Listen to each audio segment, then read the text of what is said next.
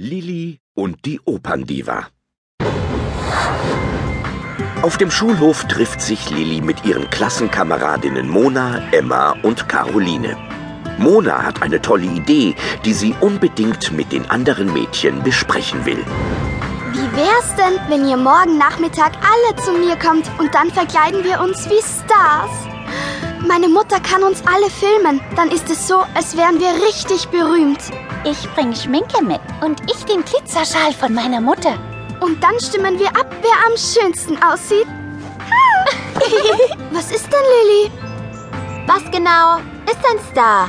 Also, du brauchst viel Schmuck, eine große Sonnenbrille, super coole Klamotten. Ich meine, wann ist man ein Star? Wenn man toll aussieht? Da könnte doch jeder ein Star sein. Hast du Angst, dass du verlierst? Auch wenn die anderen lachen. Lilli beschäftigt diese Frage nun mal. Und zwar so sehr, dass sie zu Hause kaum ihr Mittagessen anrührt. Mama, was genau macht jemanden zum Star? Warum fragst du? Mona und die anderen wollen so einen Star-Wettbewerb machen. Aber ich glaube nicht, dass ich mitmache. Da habe ich keine Chancen. Naja, vielleicht habe ich genau das, was du brauchst.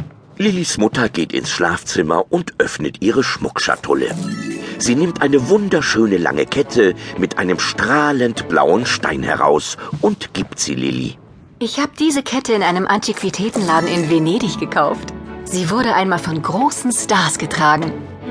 Echt? Was waren das für Stars? Italienische Sängerinnen von La Fenice, dem berühmten Opernhaus in Venedig. Tatsächlich waren Opernsänger die allerersten sogenannten Stars. Also wenn das nicht hilft, sich wie ein richtiger Star zu fühlen. Ich glaube, es wird schon.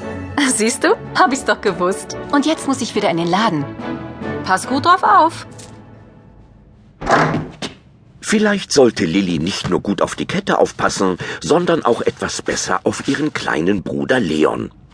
Während Lilli und ihre Mutter über die Kette gesprochen haben, ist Leon nämlich in Lillis Zimmer gegangen und hat sich wieder mal Hector geschnappt, um mit ihm zu spielen. Gib ihn sofort her. Aber ich hab doch überhaupt. Leon, raus hier. Du siehst blöd aus mit dieser Kette. Oh, heiliger Strohsack!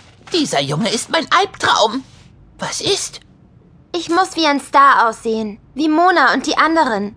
Wir machen einen Star-Wettbewerb. Ein Star? Also, das ist nur eine Frage der Haltung. Ich zeig's dir.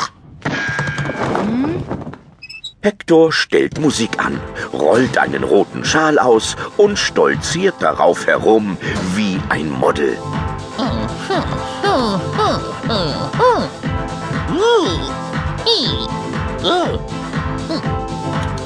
Siehst du, es ist ganz leicht. Versuch's mal. Lilly versucht genauso alberne Bewegungen zu machen wie Hector, aber es sieht nicht besonders überzeugend aus. Ich kann das nicht. Das ist doch oberpeinlich. Ich muss mit einem richtigen Star sprechen. Wir springen einfach zu der Operndiva, der die Kette gehört hat. Oper? Ich liebe die Oper. Mi, mi, mi, mi, mi, mi, mi, la, la, la.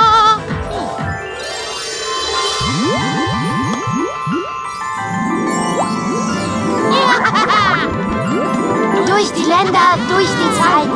Nur von Herzen lassen dich leiden.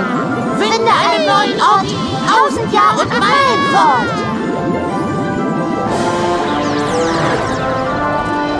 Gemeinsam reisen Lilly und Hector durch die bunten Wirbel von Raum und Zeit. Ihre Reise führt sie nach Italien, ins alte Venedig.